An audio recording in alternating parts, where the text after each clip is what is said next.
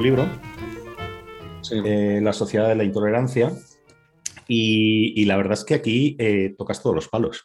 La verdad es que podrías haber escrito tres veces más, ¿no? claro. Eh, porque, pero tocas todos los palos de, algo que, ¿cómo decir? yo, yo, aquí he hablado con, con muchos invitados de cancelación, de tolerancia, de de pluralismo, de polarización, son temas que a mí me interesan mucho y me, me preocupan, ¿no?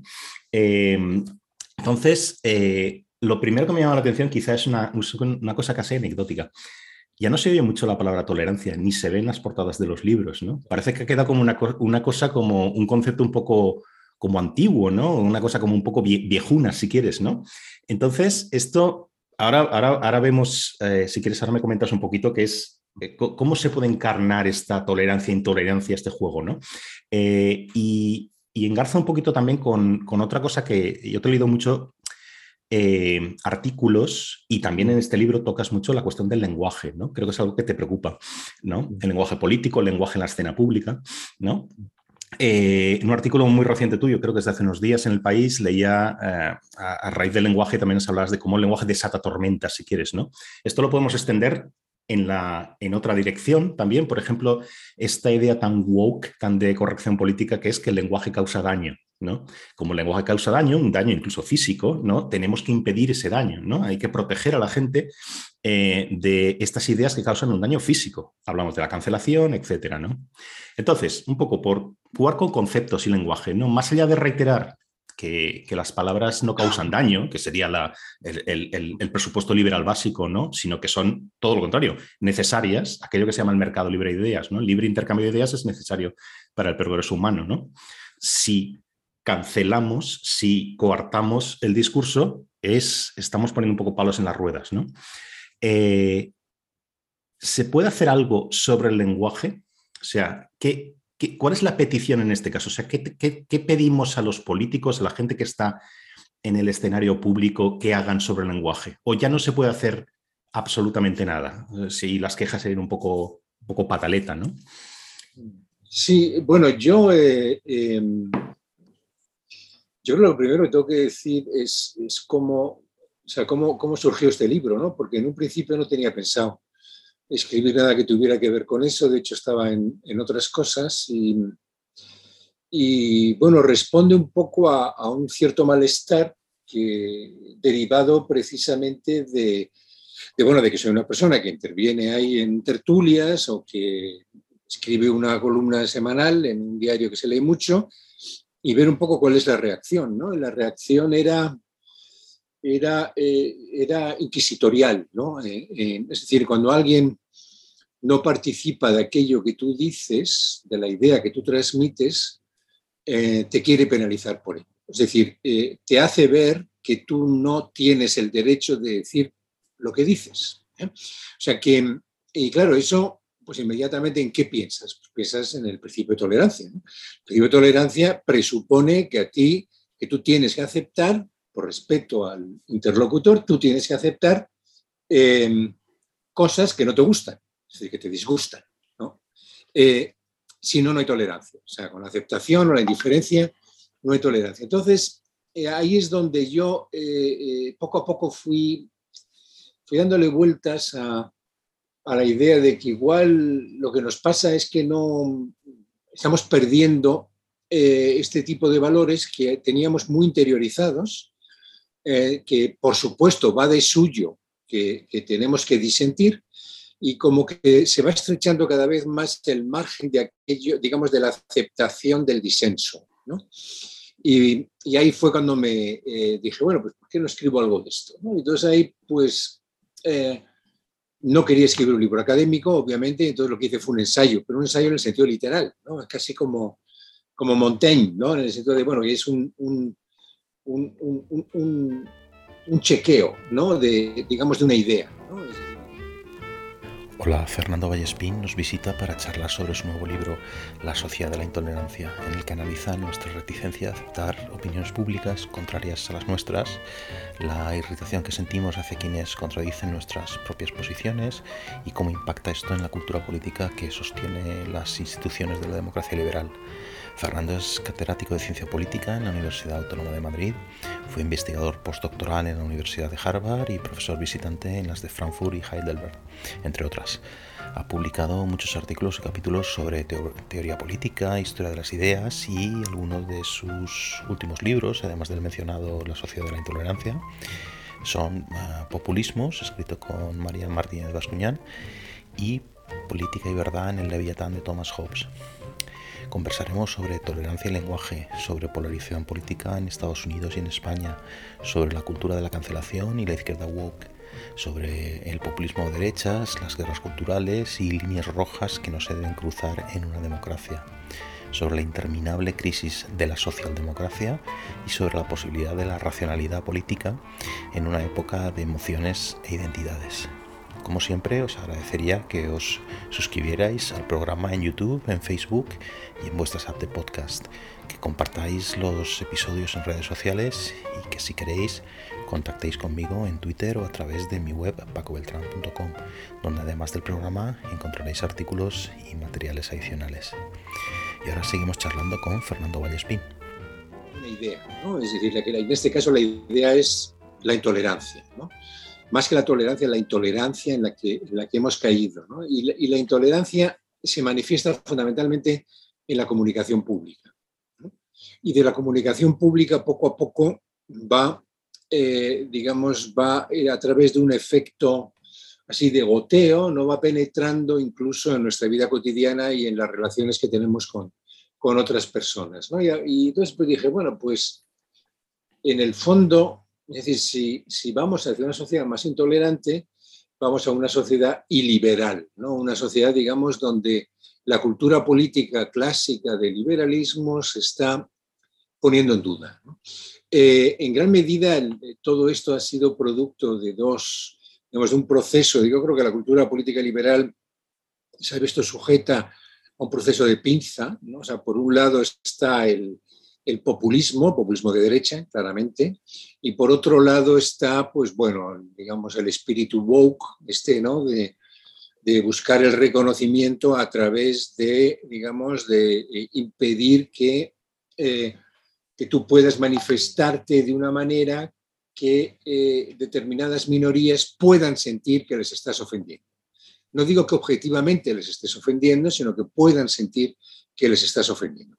Entonces, bueno, este efecto de pinza hace que al final em, estemos inmersos en una cultura donde para evitarse problemas lo que hacemos es no entrar en determinados temas y si entras en, esos temas, inevitablemente tienes que tomar partido.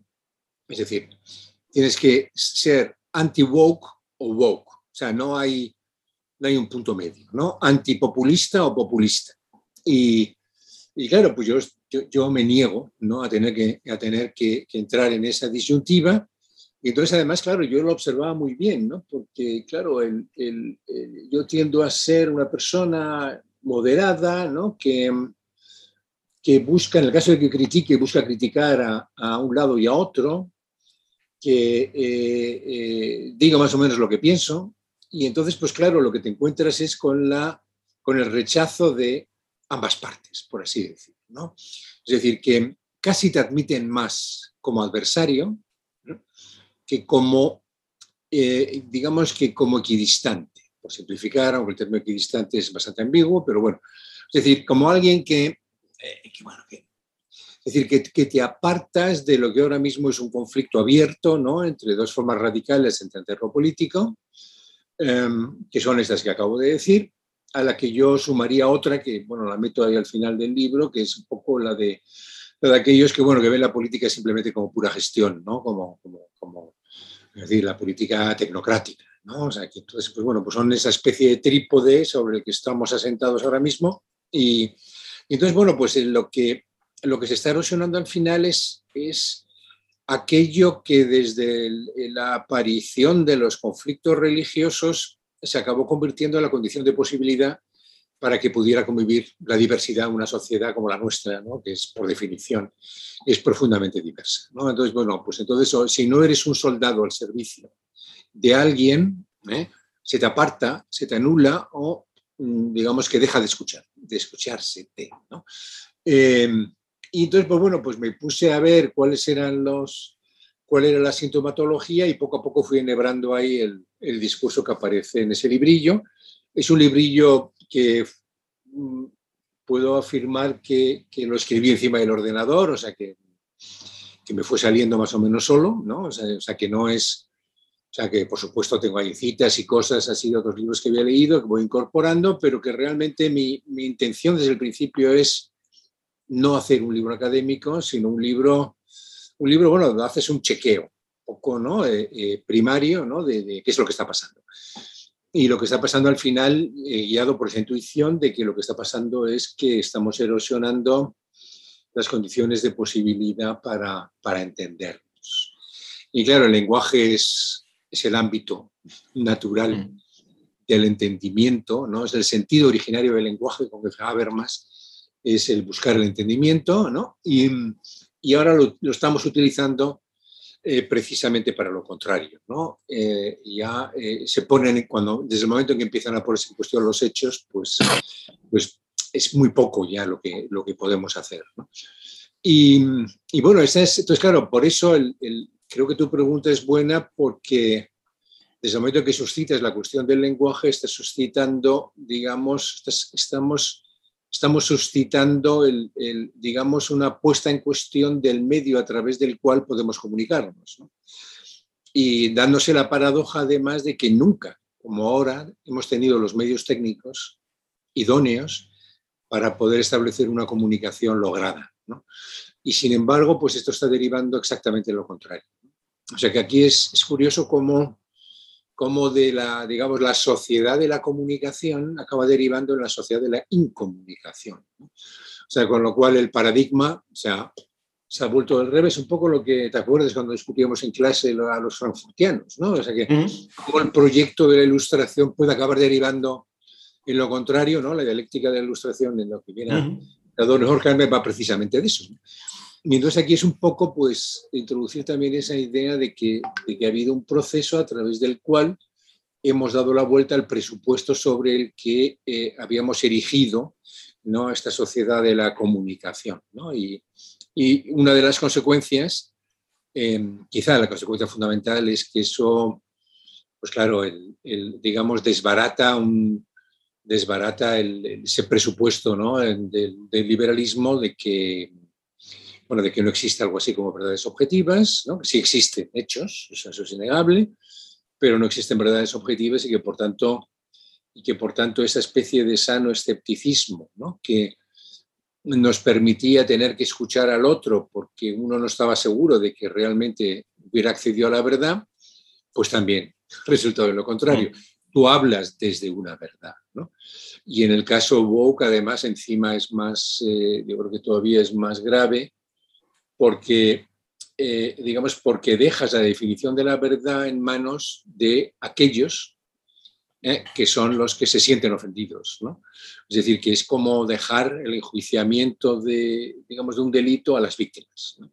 Entonces, claro, eh, ya eso, digamos que es una doble destrucción ¿no? de principios de principios liberales, ¿no? Es decir, que hace falta instancias neutras, ¿no? que son las que al final acaban evaluando en qué medida tú, pues efectivamente, bueno, pues eso, estás calumniando a alguien o no, que es la restricción, digamos, del, eh, la restricción de la libertad de expresión, por ejemplo. ¿no? Y ahora la libertad de expresión, el problema que tiene es que eh, para evitar las consecuencias derivadas precisamente de ser cancelado o de sujetarte a un shitstorm ahí en la red, pues lo que, lo que hacemos al final es, eh, es simplemente pues callar callarnos o no meternos en temas que uno sabe que son espinosos, que puede salir escaldado, con lo cual eh, al final no hay deliberación, no hay, pues eso, no hay comunicación.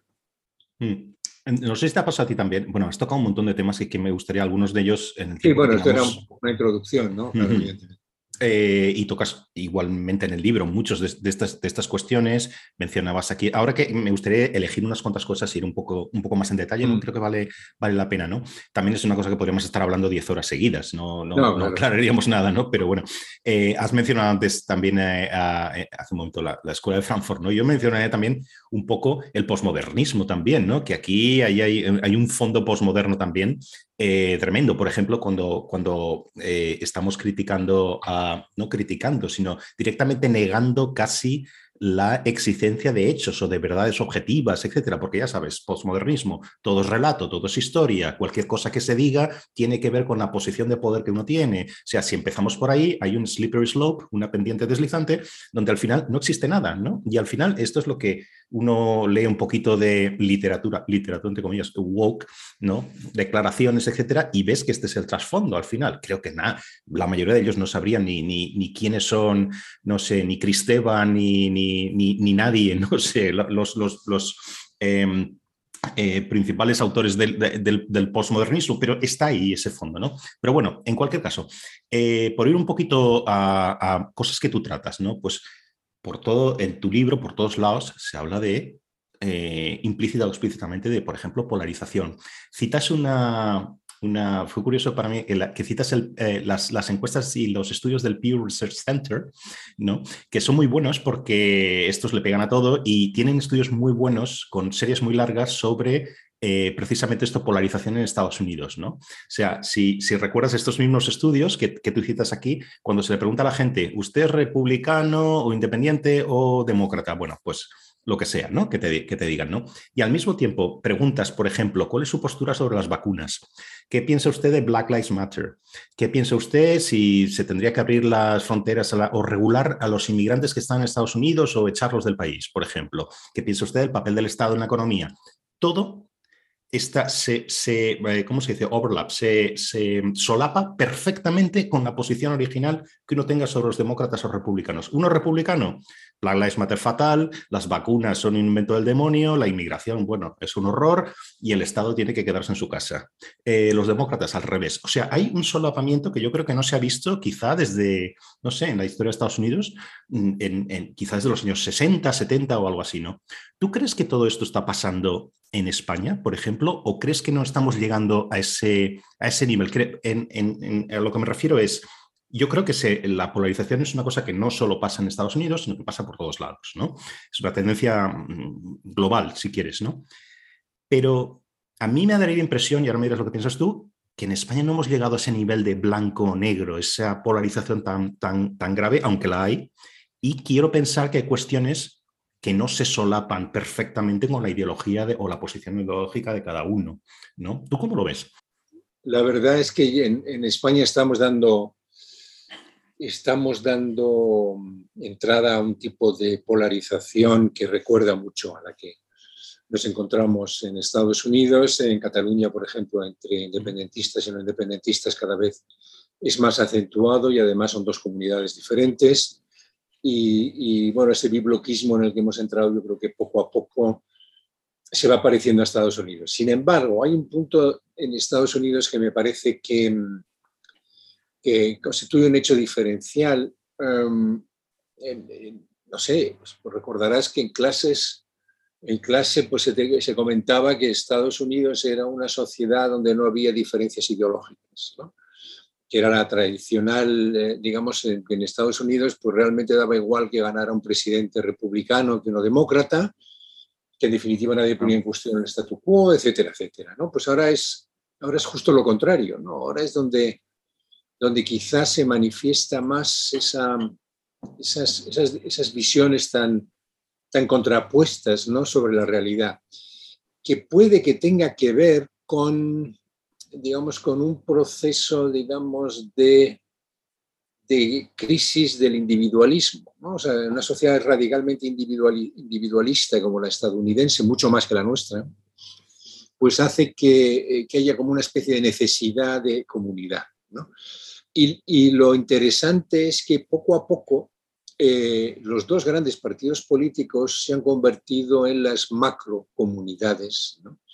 eh, que acogen a una pluralidad de sensibilidades. Em, ¿Qué las unifica? Pues, eh, bueno, hay un libro por ahí que cito en, la, bueno, esa bibliografía rara que he puesto porque es una especie de bibliografía comentada, eh, que, es el, que son eh, incluso formas de vida. ¿no? O sea, que, que hay una forma de vida republicana y una forma de vida demócrata. ¿no? El, libro este que menciono es el, Prius o Pickup Truck, ¿no? Es decir, que si tú eres demócrata, eliges un coche híbrido, ¿eh? o ahora ya igual eléctrico, si eres republicano, uno que gasta muchísima gasolina, ¿eh? que es el, clásico americano de toda la vida, el pickup truck, un 4x4 o un, coche inmenso. ¿no? Em, eh, si eres republicano, haces barbacoa con steaks inmensos, ¿no? Si eres, Si, eres demócrata, pues eres, tiendes a ser vegano, o por lo menos, bueno, a comer menos carne, etcétera. O sea que ha habido ahí un proceso donde, donde los partidos políticos, ese es un término que utiliza Lillian Mason en, su libro, los partidos políticos han creado dos grandes macroidentidades. ¿no? Y entonces, bueno, eh, aunque por ejemplo los demócratas son muy plurales, más todavía que los republicanos, a mi juicio, pero están unificados, y este es el, digamos, el segundo punto que me gustaría eh, subrayar, están unificados no tanto a otros demócratas cuanto al rechazo frente a los republicanos, ¿no? Eso es el negative partisanship, ¿no? O sea, el, partidismo negativo, es decir, que lo que te une es el odio al otro más que el amor a los propios. Y, eso está empezando a, ocurrir en España. Yo creo que en España no se está produciendo esas dos macroidentidades, ¿no? donde lo político eh, permite que convivan ¿no? dos sociedades paralelas, yo creo que eso no se ha producido, pero eh, eh, sí se está produciendo el que tú, digamos, si eres de derechas, tengas, diríamos, una predisposición a aceptar a Vox que, digamos, que es patológica desde una perspectiva europea. ¿no? O sea, desde otro país europeo tú no ves igual si eres de la CDU a la AFD, ¿eh? o si eres, si eres republicano francés no ves igual a Le Pen que, que un votante del PP ve a Vox. ¿Por qué? Pues porque tú no puedes ya conectar con el otro grupo identitario. En este caso, el del, el del bloque de izquierdas, ¿no? Eh, y, todo esto tiene una predisposición, diríamos, a, digamos, a contaminar el Partido Socialista con el odio que sientes hacia Podemos, por ejemplo. Y viceversa. Un mm. socialista llega un momento en el cual tiende a polarizarse respecto de alguien del Partido Popular precisamente por la relación del Partido Popular con Vox. Con lo cual, poco a poco, esos dos bloques yo, yo creo que sí van generando un, tipo de identidad relativamente, relativamente homogénea. Pero, pero claro, mm, yo creo que, que, son descripciones un tanto simplistas que si uno, si uno pues, eh, eh, empieza a ver cómo, cómo funciona la gente, eh, hay muchos motivos de preocupación. Por ejemplo, en Estados Unidos, por lo que he visto últimamente, no lo meto en el libro, pero hay una predisposición ya que tú elijas barrio en función del partido al que se vota en ese barrio. ¿eh? O sea que tú quieres vivir con republicanos, ser republicano, y quieres vivir con demócratas y eres demócrata, con lo cual... Lo cual, es fatal para el Partido Demócrata por el gerrymandering y todo eso. ¿eh? Porque, claro, porque, claro, lo que hacen los republicanos es mm. decir, aquí como esto es lo nuestro, pues vamos aquí a, crear aquí una circunscripción electoral, ¿no? Así por lo menos sabemos que ahí ganamos no, sé si no, sé si recuerdas una anécdota de, que contaba Barack Obama, ¿no? De una mujer que se le acercó muy liberal, liberal en sentido que es liberal es progresista en Estados Unidos, ¿no? Eh, de Nueva York o algo así. ¿Qué puedo hacer por usted? Me encanta lo que, lo que tal, en una campaña, ¿no? Y Barack Obama le decía, váyase a vivir a Virginia o a Georgia, porque allí me faltan votantes, ¿no? Claro, es que están todos concentrados en las ciudades, en las grandes ciudades, ahí no tengo problema, ¿no? Pero eso es un problema muy específico, muy específico americano, pero que tiene que ver con lo que dices. Sí, pero, pero luego, el, digamos, eh, eh, bueno, yo lo, yo estoy poco a poco empezando a, verlo incluso en mi, círculo de amistades, ¿no? Que, mm, hay padres que se quejan de tener hijos que no piensan como ellos políticamente, ¿no? Antes eso no nos importaba en lo más mínimo, ¿no? O sea, de hecho, mis, mis dos hijos están más a la derecha de lo que estoy yo, claro, ganan bastante dinero, entonces con lo cual tiene una posición objetiva, diríamos, donde también les interesa satisfacer sus intereses, ¿no? Pero, pero eso en España antes no se veía. Yo creo que había, en eso había también más tolerancia, una vez más, ¿no? De que, aunque no estuvieras de acuerdo con la posición de tus hijos, sin embargo, pues bueno, respetabas profundamente.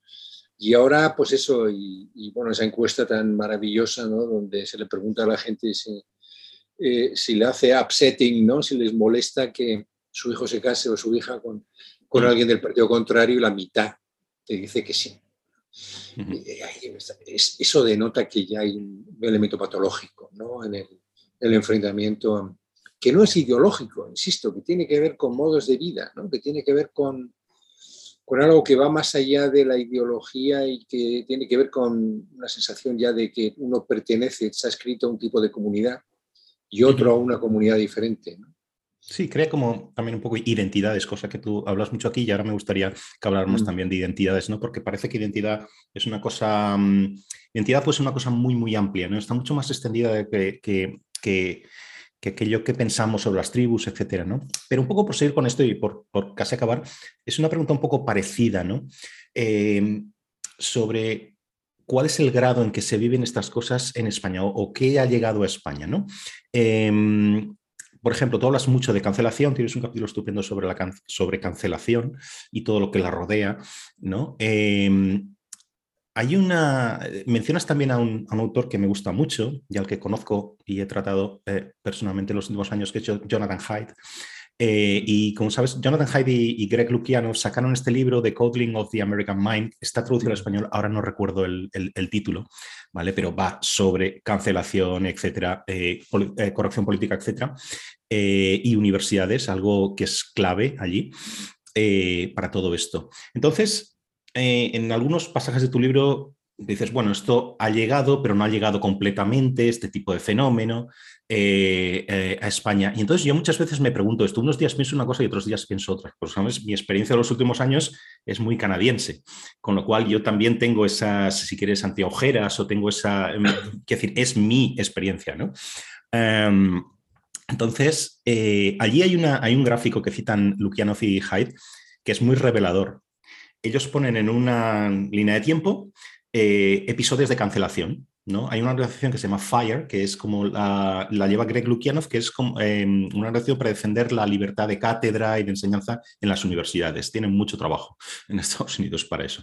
Eh, entonces, ponen una línea de tiempo episodios de cancelación y ves que en los 80, etcétera, son casi todos de digamos, episodios conservadores, o sea, organizaciones o estudiantes, etcétera, conservadores que cancelaban a autores que se suponen de izquierda o intelectuales de izquierda. Según va pasando el tiempo y nos vamos acercando hasta hoy, la diferencia es abrumadora en el sentido contrario. Es la izquierda la que cancela. ¿vale? Mientras que a la derecha, bueno, pues habrá episodios, pero no los oyes tanto, ¿no? Entonces, ¿hasta qué punto está llegando todo esto aquí, ¿no? A las universidades, a la sociedad, etcétera. Eh, un colega tuyo de la Universidad Autónoma, Pablo de Lora, conocerás el episodio, el año pasado fue cancelado en, la mm, Universidad Pompeu Fabra cuando fue a dar una charla sobre em, em, personas transexuales, etcétera, ¿no? Bueno, pues sí, literalmente no, se le dejó hablar. El vídeo fue muy viral, está por todos lados en, YouTube, ¿no? Tú mencionas una anécdota que me encanta.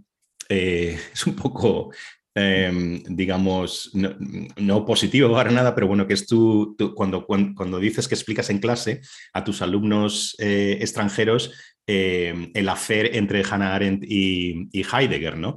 En los términos de, bueno, Hannah Arendt no solo era muy inteligente, sino que era muy atractiva y bla, bla, bla, etc. Y entonces, como, eh, digamos, un, alumno, concretamente, alguien te acusa un poco de que aquello puede ser sexista y otro eh, alumno te intenta montar ahí una especie de, tribunal inquisidor, ¿no? Estas cosas yo las he visto a diario, a diario en Canadá, a diario. Entonces, ¿hasta qué punto, bueno, la cuestión de los pronombres? Yo sé que ya está circulando esta cuestión de los pronombres neutro, elegir tu pronombre, etcétera, con los estudiantes y con tus colegas. ¿Hasta qué punto ha llegado todo esto aquí? O sea, ¿ha llegado con la misma fuerza? ¿Va a llegar? ¿Ha llegado solo en parte? ¿Tú, tú qué piensas? Especialmente viéndolo desde tu mm, mm. mirador, si quieres, o tu posición en la universidad. No, yo creo que en España estamos muy lejos todavía de, eso, porque en España tenemos un, tenemos un lenguaje muy libre, ¿no? Muy libre y uno lo percibe también en en las, incluso en las películas ¿no? nacionales y en las series nacionales, aparte que decimos muchas más palabrotas de las que se dicen habitualmente y tenemos una variedad además pasmosa comparado con el inglés, por ejemplo, ¿no? Em, eh, donde es la F-word allí la que se utiliza para todo. Em, yo creo que, que, hay, hay, convenciones lingüísticas que son muy difíciles de, muy difíciles de alterar. Em, se está comenzando, pero yo creo que eh, quienes lo aplican son conscientes de que eso les hace antipáticos. ¿no? O sea, una cosa es que una autoridad pública diga a ciudadanos y ciudadanas, que me parece perfectamente, también decimos señoras y señores, ¿no? Cuando, eh, bueno, sé, el avión, pues cuando se dirigen al pasaje, pues de señoras y señores, ¿no? Pues ¿por qué no decir ciudadanos y ciudadanas, etcétera? Otra cosa es estar permanentemente, ¿no? Con un lenguaje, utilizando ese lenguaje. Eh, yo creo que ahora ya eh, poco a poco está ocurriendo un poco como ocurre en Alemania, donde tú, eh, digamos, hace depender de cada uno el utilizar o no un lenguaje neutro, digamos, digamos, eh, eh, neutro en la perspectiva de género o por el contrario utilizar el lenguaje dominante. Em, entonces, pues bueno, em, desde el momento en que se entiende que tú lo eliges, pues bueno, la gente puede pensar que tú, pues bueno, no haces el esfuerzo de, hablar en un, lenguaje libre de sexismos, por decirlo así, con, cierta simpleza, eh, pero bueno, es una, es una opción que se acepta. Se acepta menos cuando digamos, cuando es una, persona que tiene una responsabilidad pública. Y eso incluso yo lo, entiendo, ¿eh? lo entiendo, aunque quedaría ridículo. Eh, en Alemania se hizo un, vídeo de, una, participante en una tertulia que utilizaba todo, masculino y femenino. Y claro, es absolutamente inaceptable. O sea, porque cuando lo lees, pues bueno, pero cuando escuchas, es imposible. ¿eh? Es imposible seguir manteniendo seguir manteniendo esa idea, es decir, tienes que duplicar continuamente los, continuamente los términos. ¿no? Yo creo que se ha buscado un equilibrio y aquí va a costar bastante más, eh, quizá porque, porque no tenemos esa rigidez moral protestante. Eh, curiosamente, yo creo que la, mentalidad católica es más abierta para algunas cosas y esta es una de ellas. Em, o sea, que no, mm, digamos, no se imputa a la persona de hecho, la, chica que me, echó en cara que, lo que había dicho podía ser sexista era española, aunque bueno, venía de una universidad inglesa, pero no hubo, o sea, no, hubo una intención inquisitiva. ¿no? Es decir, no, no, se no, no quería eh, ponerme a juicio. Es que el otro me llevó a juicio a, la, clase siguiente para decir a la clase, miren ustedes qué profesor tan sexista tienen. Entonces, claro, yo creo que esa es la diferencia, que aquí te pueden decir, oye, ¿por qué no dices que Heidegger era muy guapo? En vez de decirlo solamente de Hannah Arendt. ¿no? Em, pero claro, estás hablando de alguien que es en el pasado y entonces, digamos que el tam-tam ¿no? que salió allí de la presencia de Arendt era que era muy guapa, aparte de ser una mujer. Entonces, claro, eso eh, yo lo estaba reflejando. O sea, que, yo estaba describiendo, no es que yo pensara que Hannah Arendt fuera ¿eh? guapa o no necesariamente entonces. Bueno, todos hemos visto que luego lo perdió enseguida, pero, pero entonces eh, sedujo enormemente, sedujo enormemente y bueno, pues era desde luego una sociedad sexista. ¿Qué duda cabe? ¿Quién lo pone en duda? O sea, yo soy el primero que no va a negar eso, pero claro, que se me impute a mí, he traducido The Life of the Mind al castellano, he publicado artículos sobre ella. que la veis como objeto sexual, pues la verdad. Es, decir, eso es, es decir, es perder de vista. Por eso, por eso yo a mí lo que me, me aterra de eso es la fetichización, ¿no?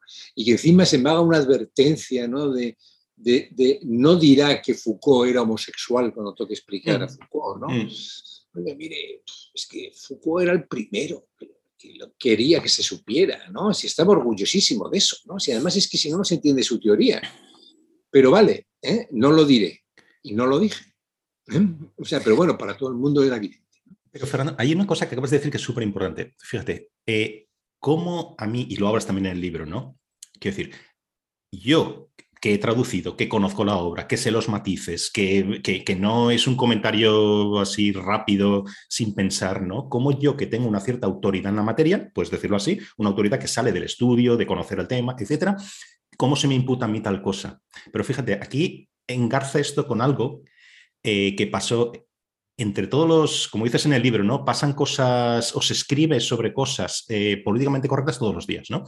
No sé, recordás que salió, que, que, echaron hace unos meses también a un redactor jefe, creo que eran de ciencia o algo así, en el New York Times, un tipo que eh, en un viaje, o sea, una cosa que había pasado hace 10 años o 15 años, en un viaje no sé dónde, que estaba con unos escolares o unos estudiantes, alguien había utilizado, tú decías antes F-word, N-word, no sé si podemos decir esto, pero todo el mundo lo entiende, ¿no? Es una palabra muy despectiva para referirse a los afroamericanos. Él la utilizaba repitiendo la historia que uno de estos escolares le había contado, ni siquiera esa persona. Bueno, esto, eh, alguien saca esta anécdota de hace 15 años en el New York Times y a esta persona la acaban echando. Eh, ni siquiera había, eh, había, una intención de insultar a nadie, simplemente el, contar una cosa de terceros. Bien, lo interesante de todo esto es que ¿por qué? ¿Qué razón se da para echar a esta persona? ¿no? Cuando esta persona lo que estaba diciendo es, pero si yo no tenía intención ninguna de, ofender. Hay una frase que para mí lo cambia todo, ¿no? que es regardless of intent, ¿no? O sea, no importa cuáles sean tus intenciones, has usado esta palabra, esto causó daño, esto es ofensivo, cancelado, fuera pierdes el trabajo, muerte civil. ¿no? Este regardless of intent, el no importa cuál sea tu intención, a mí me parece que es una cosa fundamentalmente muy, muy, muy negativa para todo lo que estamos hablando, ¿no? Que son las libertades en una democracia liberal. Estamos, eh, estamos introduciendo una serie de restricciones a la libertad de expresión que son verdaderamente, verdaderamente abominables, ¿no? Eh, porque además, eh, primero, con eso solo consigues que en el espacio público, en todo caso, se diga. Eh, pero en el espacio privado la gente lo que hace es lo contrario. Es decir, que con grupos de confianza, pues como se sienten libres, con lo cual lo que estamos creando es un tipo de sociedad con dos dimensiones, ¿no? La dimensión privada, donde tú haces un uso libre del lenguaje, y la dimensión pública, donde, donde eso es mucho más, eh, eso es mucho más eh, restrictivo, que a mí me, me recuerda cuando yo era niño que hacía tacos con mis amigos y en casa pues no, ¿sabes? Es mecachis, ¿no? Em, cosas así, ¿no? Em, entonces, eh, bueno, sí, ese es el tipo de sociedad que queremos, pero lo que yo veo además es que, eh, eh, digamos que, primero está generando un, digamos, está generando no solamente una restricción de, de la libertad de expresión, sino que está apuntando a un fenómeno que me parece que es muy grave y es que las empresas de comunicación, para evitarse problemas, es decir, por mm. criterios de rentabilidad, son las que te, enjuician. Y incluyo también a las administraciones de las universidades.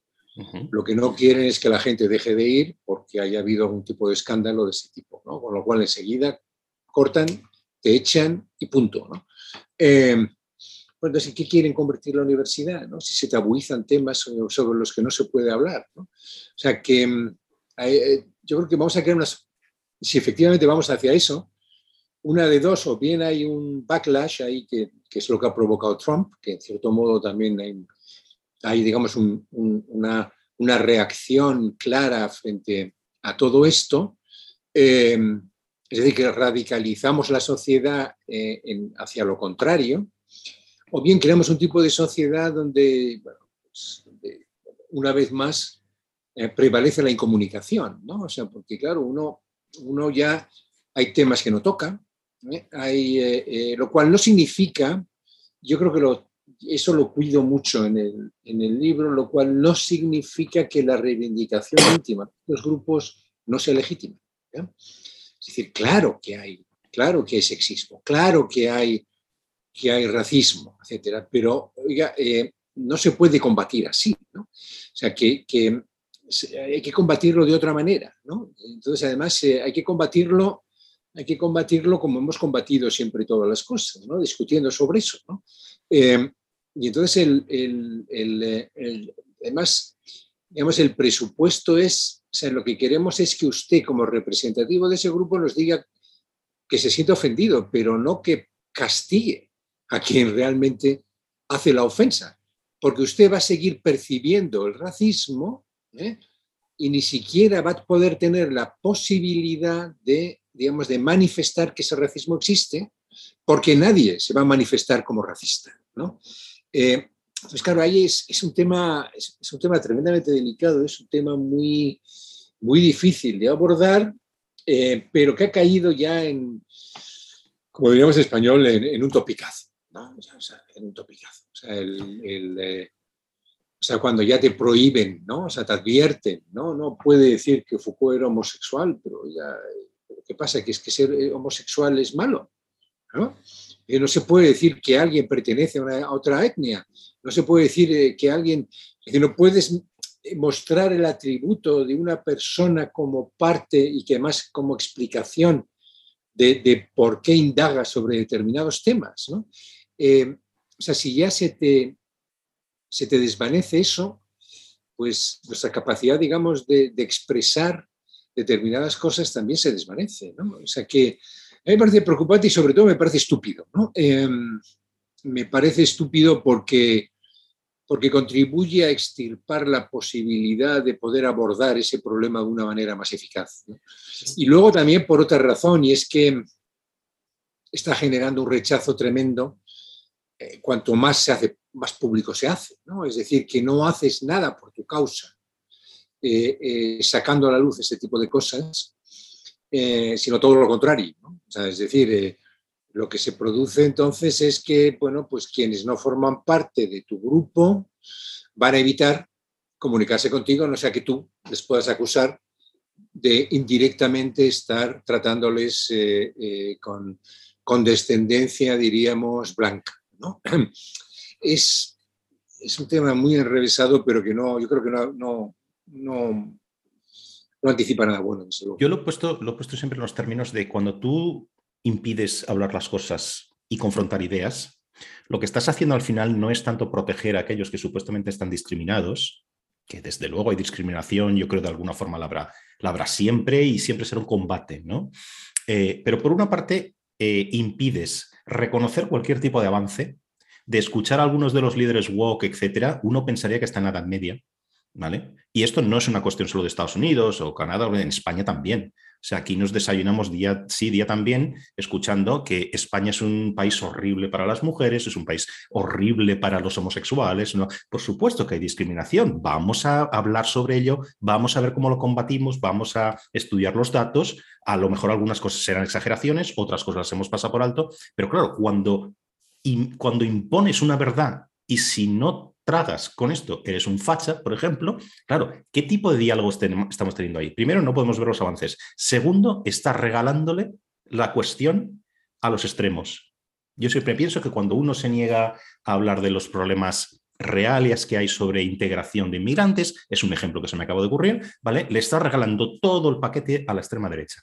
Aquellos que quieren sociedades homogéneas, cerradas las fronteras y punto. No, vamos a hablar con datos, ¿no? Sin demasiados prejuicios, ¿no? Y esto pasa con casi cualquier tema, ¿no?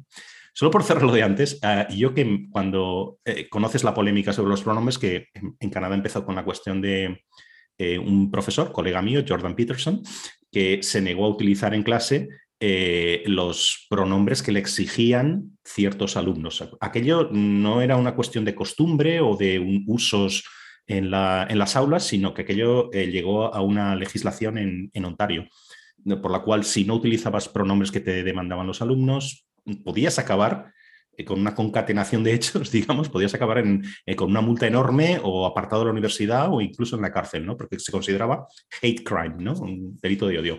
Yo me signifiqué entonces públicamente diciendo que yo no, yo no pensaba, que yo tenía mucho respeto por el idioma inglés y yo no iba a, pasar por el aro de que a mí se me exigiese hablar de una forma que en inglés no, no tiene sentido, ¿no? Paradójicamente, bueno, a mí no me pasó nada. ¿Por qué? Simplemente porque yo era el último mono. Si yo iba a ser un catedrático que sale todos los días en la televisión, me, hubiera, me hubiera caído la de, de Dios, ¿no? Eh, no me pasó nada. Sin embargo, hay una cosa que no, que sí me hubiera pasado, es tu, tu, cuestión de Hannah Arendt y Heidegger. Esto yo no lo podría decir en clase, que Hannah Arendt era una persona atractiva, físicamente atractiva y tal. Esto no tendría un pase. O sea, yo podría significarme con lo de los pronombres, puedo argumentarlo públicamente, pero esto no lo hace nadie. o sea, este tipo de comentarios ya te dice mucho dónde estamos, ¿no? Pero bueno, eh, por avanzar un poquito, hay, hay una cuestión, eh, mencionas a un autor que a mí me gusta mucho, que es Erza Klein, en, tu libro, Klein el año pasado o algo así lanzó una especie de cuestión ahí en, él es muy activo en redes sociales, en Twitter, eh, sobre qué era más peligroso, ¿no? Para las democracias liberales, que es su, gran cuestión, ¿no? Lo que, lo que le interesa. Eh, el populismo de derecha, se le está pensando en Trump, pero también puedes pensar los usual suspects aquí, ¿no? Bolsonaro, Orban, etcétera, etcétera. ¿Es eso más peligroso para la democracia liberal o la izquierda woke? Bueno, esto fue un debate gigantesco, ¿no? Yo desde mi posición, mi perspectiva canadiense, eh, que es la mía, no tiene por qué ser la, que valga para todos lados, ¿no? Eh, yo creo que la izquierda woke era mucho más peligrosa, pero hay argumentos en, un sentido y en otro, ¿no? ¿Tú qué piensas sobre este debate? O sea, este sándwich un poco que, que hemos estado comentando, los populistas de derechas o los woke, que en cierta manera son populistas de izquierdas también, ¿no? O sea, hay esos dos y a mí me parecen muy negativos los dos para la democracia liberal. yo, creo que, eh, yo, creo que, es elegir entre Guatemala y Guatepeor, ¿no? O sea, que, que no tenemos, o sea, que, que la, la, la, pregunta, bueno, está bien formulada para generar un debate, pero que realmente no, no, no, no hay que elegir, ¿no? Es decir, hay que elegir no elegir. Es decir, eh, yo creo que los dos son malos en, cierto modo, ¿no? O sea que lo que ocurre es que, es que aquí una vez más hay una predisposición dependiendo de dónde esté ubicada tu identidad y volvemos a lo de antes, grandes identidades. Em, si está en el lado derecho o está en el lado izquierdo, ¿no? Si está en el lado izquierdo, por supuesto, el malo es Trump.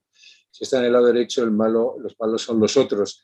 Pero hay un punto que, que, hace que quizá me incline más en contra de, Trump y es que eh, eh, quiere acabar con la democracia y sobre todo niega, es decir, eh, ha introducido un discurso que, digamos, especular con respecto al, de la propia izquierda, es decir, ha comenzado a victimizar a los blancos que a mi juicio eso es lo que le permitió ganar las elecciones. ¿no? Es decir, los blancos ahora somos víctima precisamente del otro lado.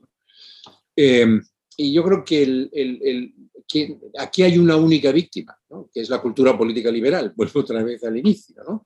Es decir, que, que, a quien estamos victimizando realmente es a nuestro, digamos, a una forma de vida donde, no, donde, no, hubiera donde no hubiera elegir entre esos dos extremos, ¿no? sino que, bueno, que pudiéramos entendernos y pudiéramos respetar esas ideas.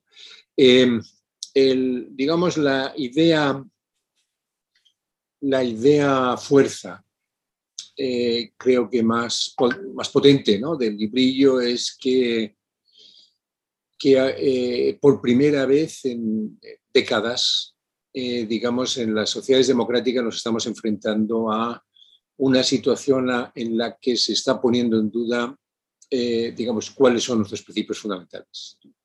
Es decir, que cada uno quiere imponer sus principios.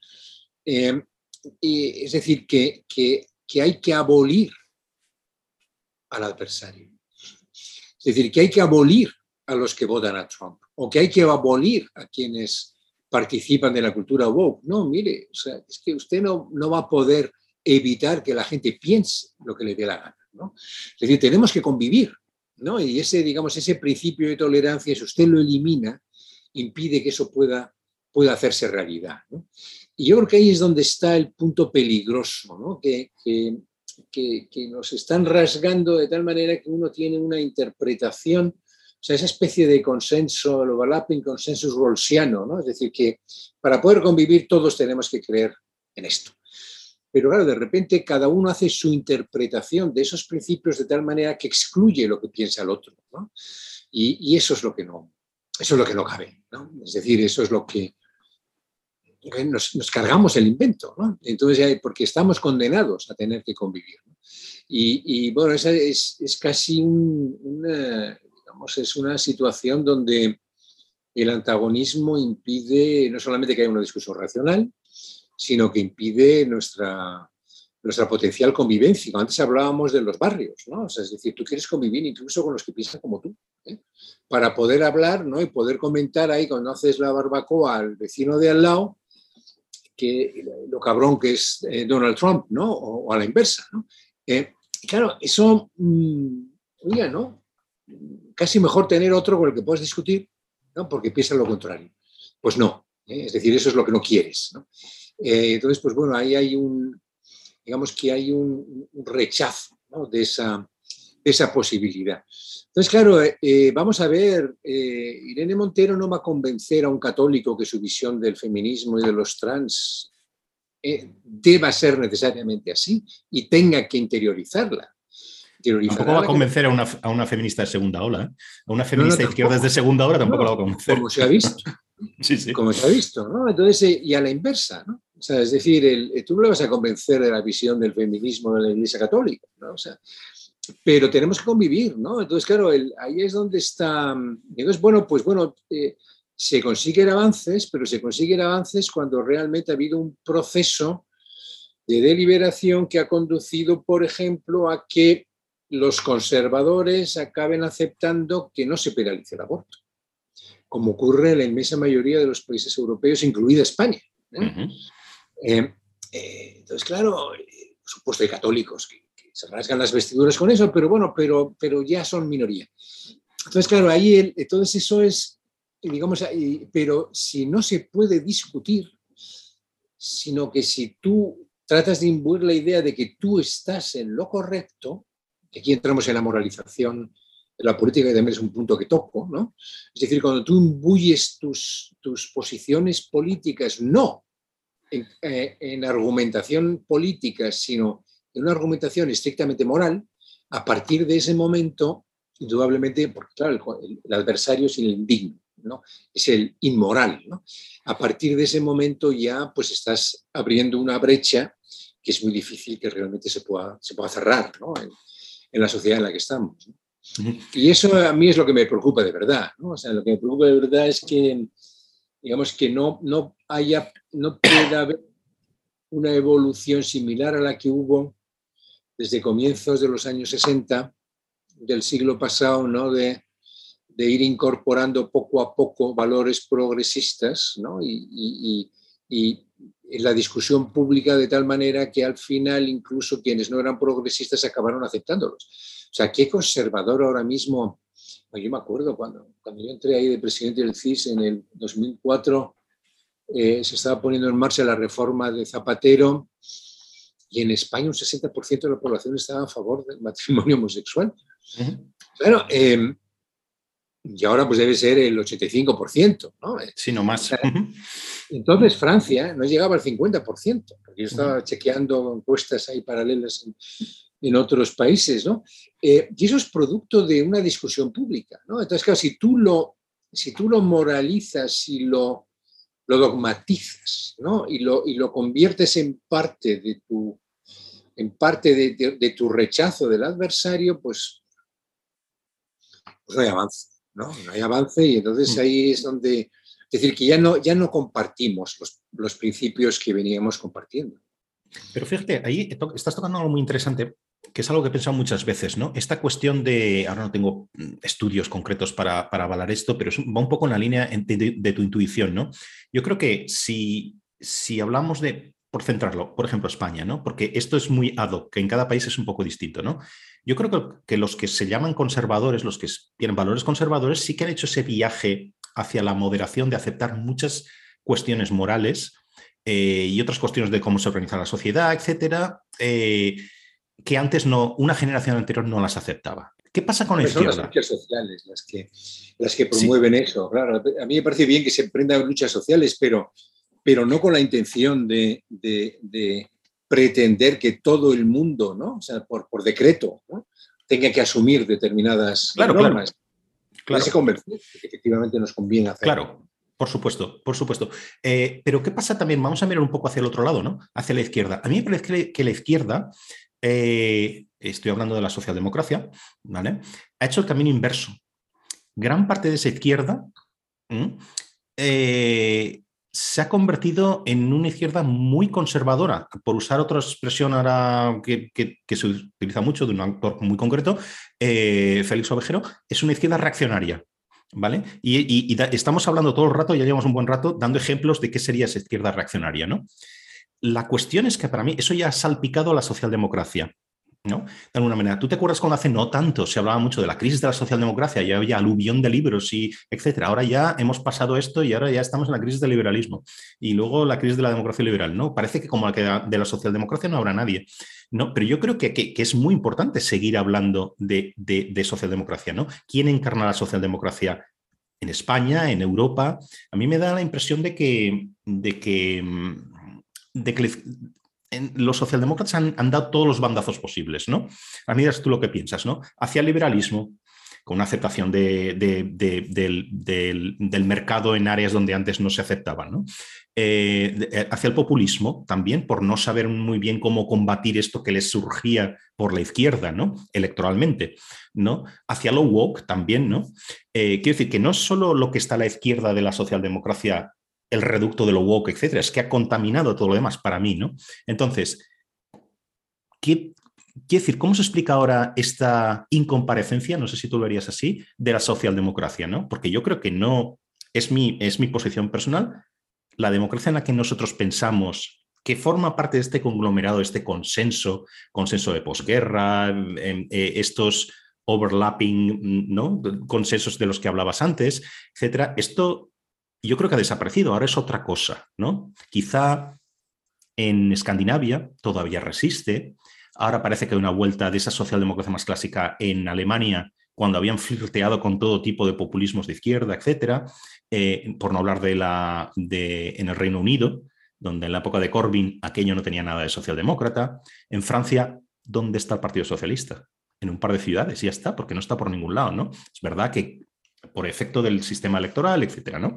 Pero en fin, eh, ¿qué ha pasado? ¿Un agotamiento del modelo socialdemócrata? Yo creo que no. Yo creo que mm, yo no estoy en una posición socialdemócrata, pero creo que es necesaria.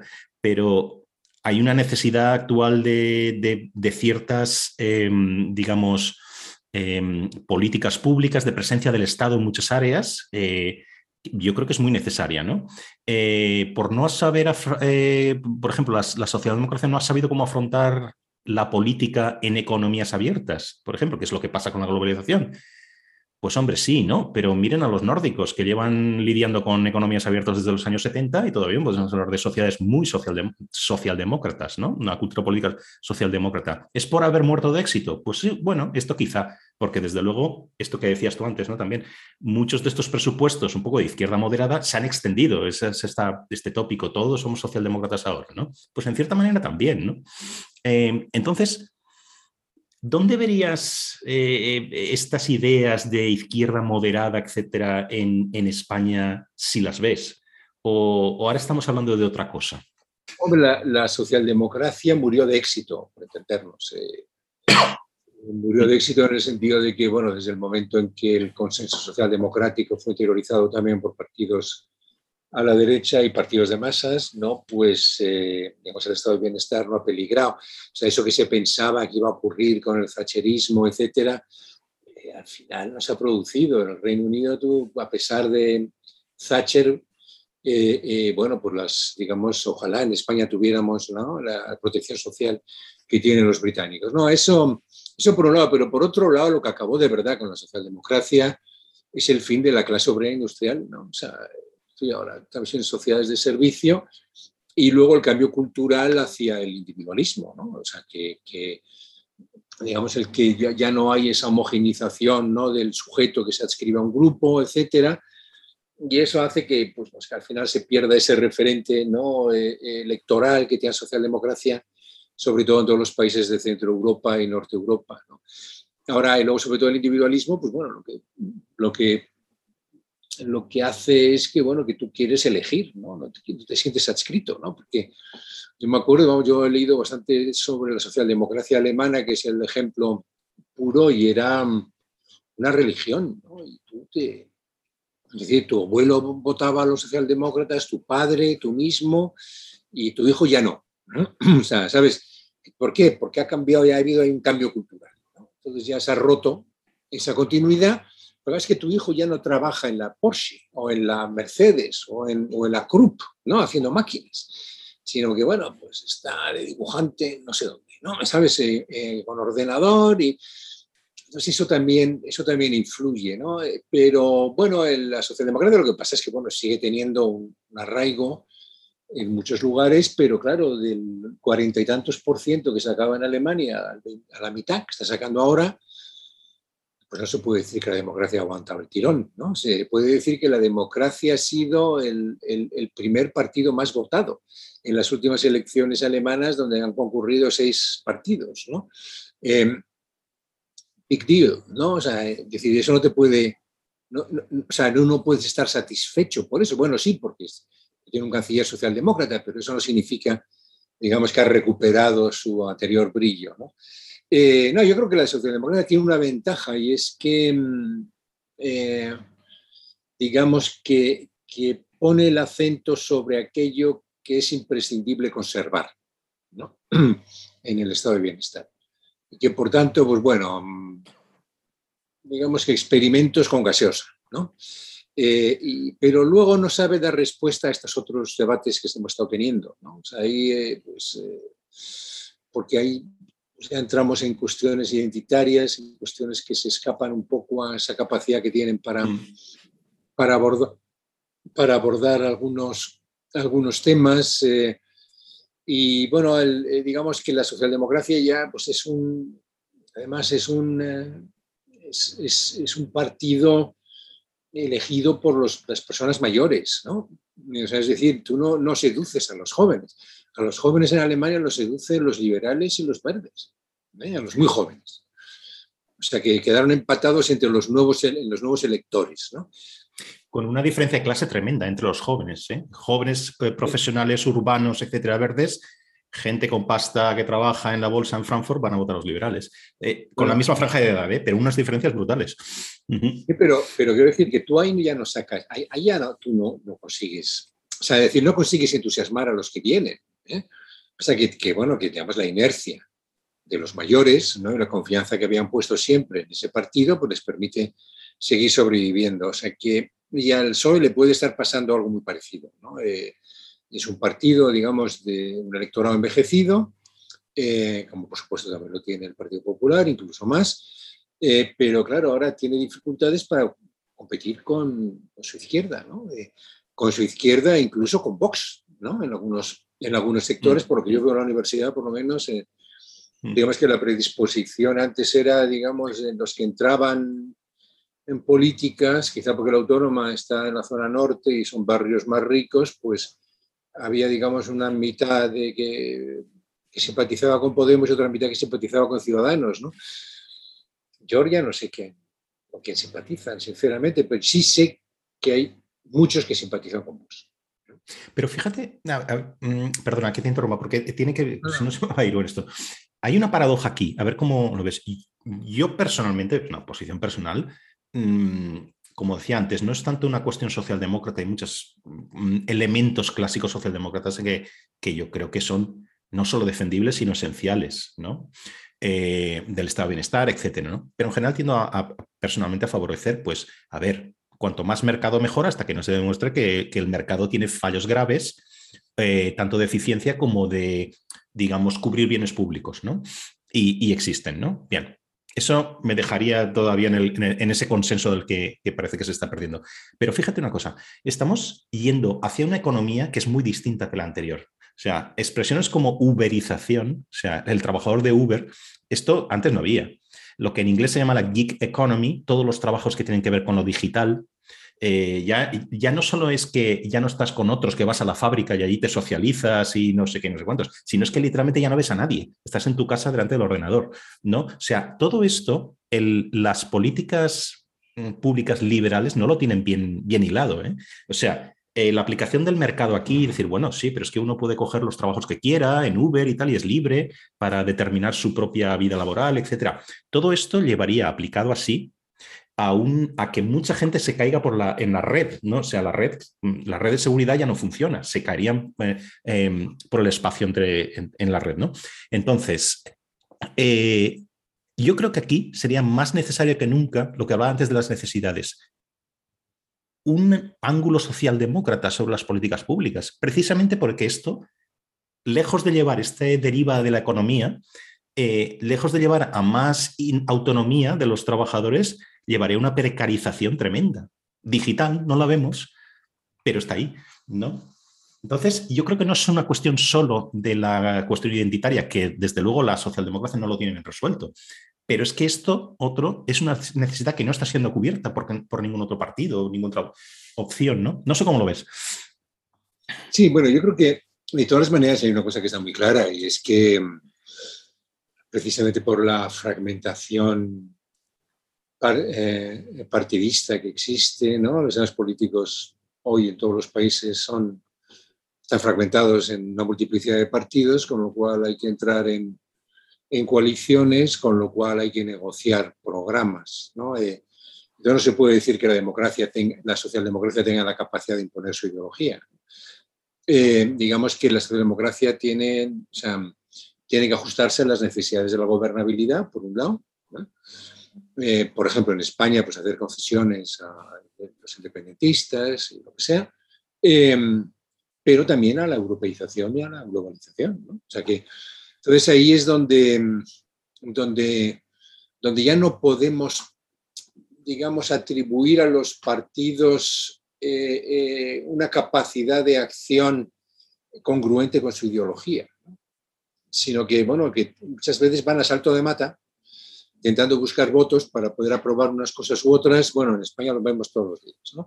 Em, entonces eso yo creo que tiene un, eh, digamos, tiene un problema em, y, es, y es que la gente ya no sabe identificar, ¿no? O sea, qué se debe a, qué partido o cuáles son los costes, digamos, de transacción, ¿no? A la, para, a la hora de querer implementar un cambio de legislación en una dirección o en otra. Entonces, claro, mm, los, digamos, la política social democrática es contraria a, digamos, a, la uberización, pues, pues, sí, ¿no? tratará de reformarla, ¿no? pero, pero bueno, pero hay límites. ¿no? Y, y, digamos ahora, digamos ahora bueno, el hecho de que esté pactando con Vox, pues, eh, perdón, con Vox, con, con Podemos. Todo se verá, ¿eh? Todo se verá.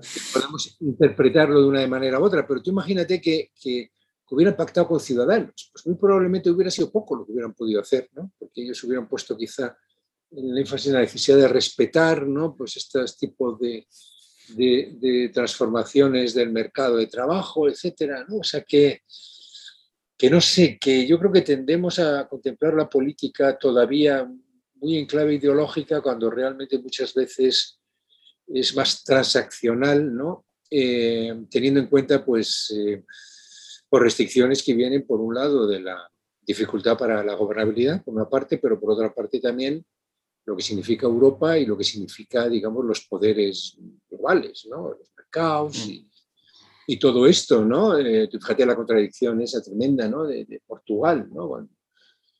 Con, gobiernos de izquierdas y, eliminando los impuestos para, para los extranjeros que invierten en Portugal, ¿no? se van con ahí su, su residencia. Bueno, pues, es más eficiente, sí, pero oiga, está, está vulnerando flagrantemente su ideología. ¿no? Me refiero a ese tipo de cosas, ¿no? Entonces, sí, sí. entonces claro, ahora ¿Qué pasa? Que el, ¿Por qué hay una discrepancia entre Calviño y, y, y Holanda? Una serie de cosas. Pues bueno, que es una discrepancia porque, bueno, porque, yo, porque Calviño está más pendiente de, digamos, de ese tipo de restricciones, ¿no? Eh, casi cuasi sistémicas, mientras que Yolanda Díaz todavía tiene la capacidad para seguir formulando su posición más en clave ideológica eh, aunque en el fondo sepa que más tarde o más temprano habrá cosas en las que tenga que ceder. ¿no? Esto es lo que te iba a decir. O sea que por ahí también hay un juego ¿no? de comunicación ¿no? en esta dirección, pero, pero yo, yo creo que eso es, eh, eh, digamos que la, que la socialdemocracia, precisamente porque ya no es el gran partido, el gran partido que tiene la capacidad de gobernar con mayoría absoluta, la socialdemocracia se va dejando muchos, muchas plumas, ¿no? Eh, por la necesidad, diríamos, de tener que gobernar bajo las condiciones en las que gobierna. Aquí y en otros sitios. El título de tu libro, La sociedad de la intolerancia. O sea, ¿cuáles son los límites de esa tolerancia ¿no? en el espacio público? Por ejemplo, eh, otra expresión que se usa mucho, eh, eh, con, digamos, asociada a todo lo que estamos hablando, es la de guerras culturales. ¿no? Tú oyes guerras culturales, parece que es una cuestión lo opuesto a la tolerancia. ¿no? Pero yo pienso a veces que no puede haber consenso en todo, ¿no? Entonces, que existen líneas rojas, ¿no? Si quieres líneas rojas morales, ¿no? Y últimamente a mí me da la impresión quizá por ver esta ver España un poquito como con ojos de guiri, ¿no? después de tanto tiempo fuera, que han desaparecido muchas de esas, de esas líneas rojas que yo creía que estaban ahí, ¿no? Y en los últimos años han desaparecido. Eh, sin ánimo de exhaustividad, simplemente cosas que se me ocurren así rápidamente, ¿no? Eh, por ejemplo, hace unos pocos días, un poquito desapercibido, pero bueno, el Partido Socialista y Más Madrid declararon que las instituciones contramayoritarias, no lo hablaban así, eh, no son democráticas. O sea, que cosas como el Consejo de mm, la Comisión Nacional del Mercado de Valores, etcétera, no tienen una legitimidad de origen, etcétera. Bien, puede ser una anécdota y puede ser una cuestión eh, de relato y que eso no va a llegar a ningún lado. No, no imagino que lo que quieran es cargarse a, yo, yo qué sé, a una comisión independiente que fiscalice el presupuesto. No, no, no va por ahí, ya, imagino, ¿no? Pero quiero decir, este tipo de declaraciones son muy peligrosas, ¿no? Porque la idea que uno tiene al final, si uno piensa que la democracia es simplemente ir y votar, ¿vale? Y entonces tener una mayoría coyuntural en el Parlamento y no necesitas nada más, o sea, todo lo que tiene que ver con el Estado de Derecho, porque la democracia liberal es votar, o sea, democracia, digamos, eh, más Estado de Derecho, más instituciones contramayoritarias también, ¿no? Entonces, porque si no, entonces ya nos quedamos a un nivel como de Venezuela, ¿no? O, algo así. Bien. Em, entonces, esto por un lado. Y luego, los pactos de los que tú estabas hablando. Yo entiendo las necesidades de la gobernabilidad, etcétera. Pero es que no podría haber una línea roja en el pacto en los que quieren, y es un objetivo declarado, destruir el Estado.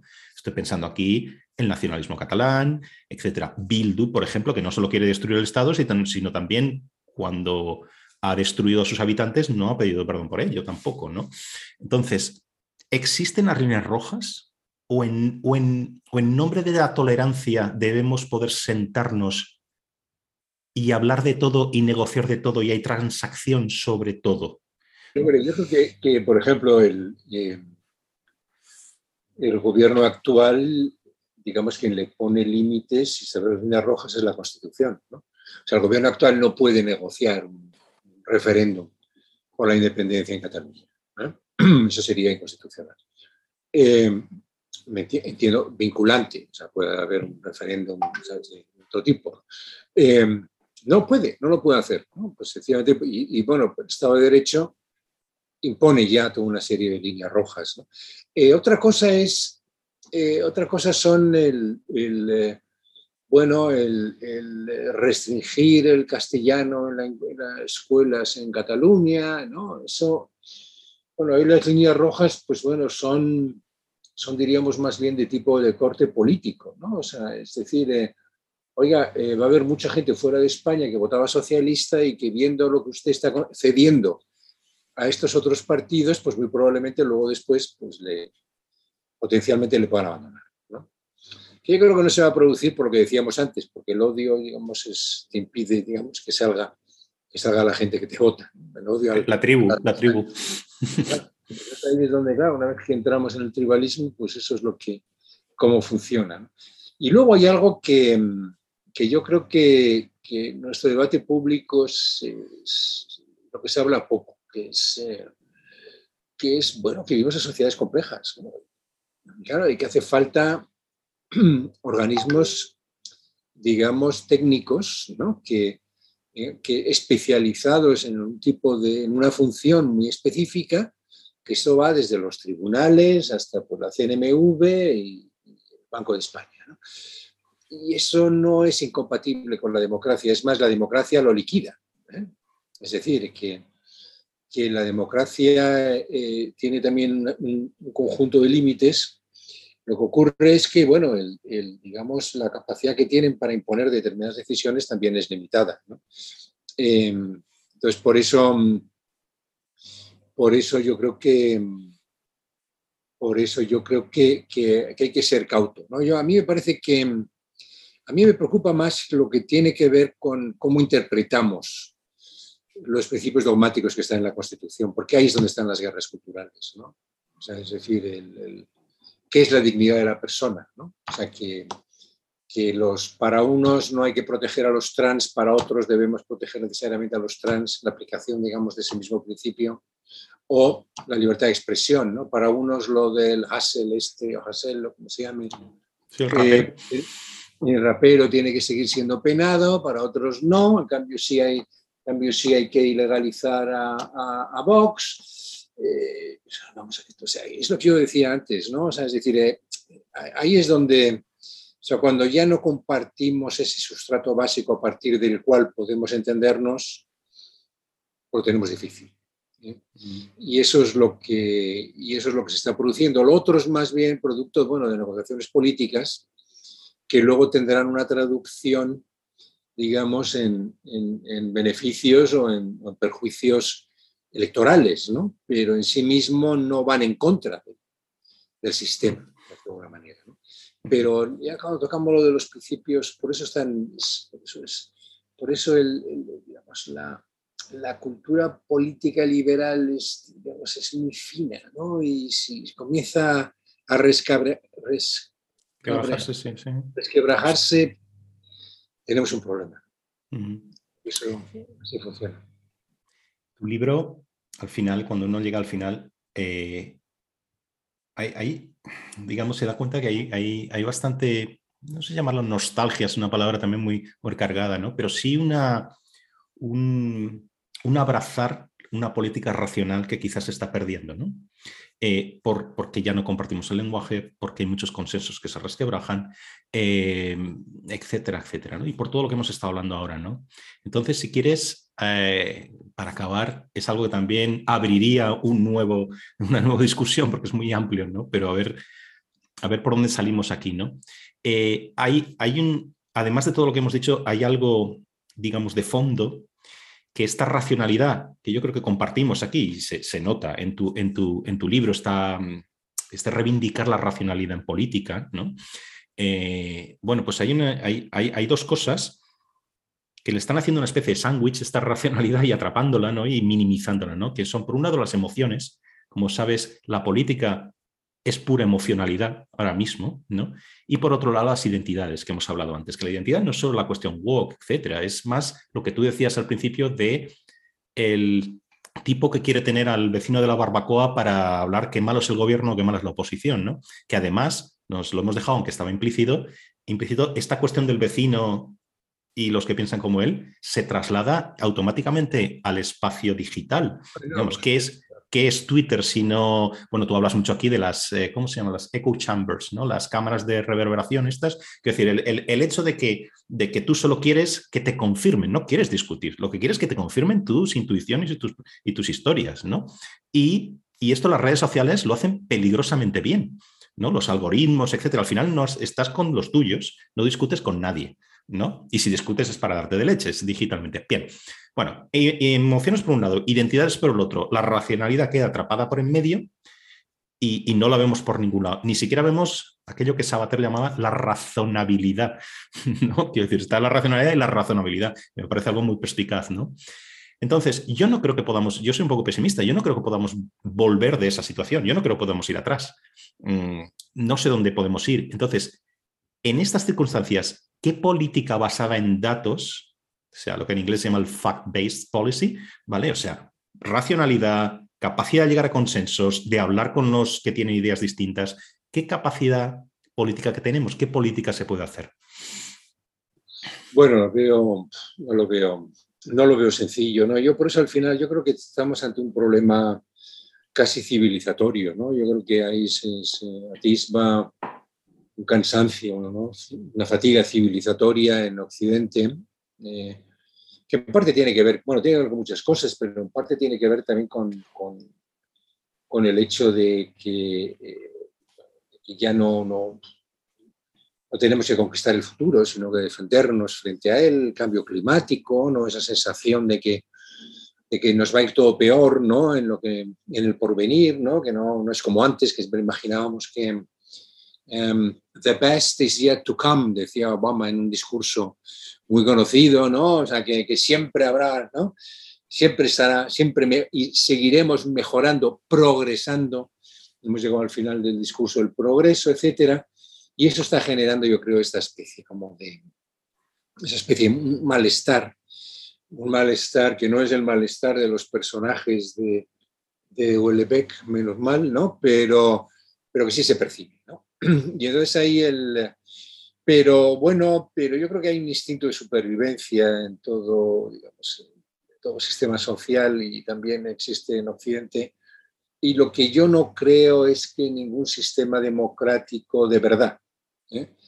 Eh, quiera dar el salto otra vez hacia el irracionalismo político o el nihilismo cultural. Em, o sea, que hay ahí, yo creo que al final, bueno, Estados Unidos estuvieron a punto, ¿no? Estuvieron a punto porque otro, otro term más de Trump hubiera sido, hubiera sido dramático. Pero bueno, yo creo que estamos ahora en una fase intermedia, ¿no? O sea, porque además también es una fase intermedia en el propio desarrollo del capitalismo. Como decíamos antes, ¿no? Ahora hay que, es, hemos entrado en una nueva fase también de la globalización. Em, eh, las migraciones eh, pues, siguen viéndose como una amenaza. Y bueno, tenemos que, tenemos que pasar ahora, un, yo creo que por un periodo un periodo, iba a decir oscuro, pero no necesariamente oscuro, un periodo difícil.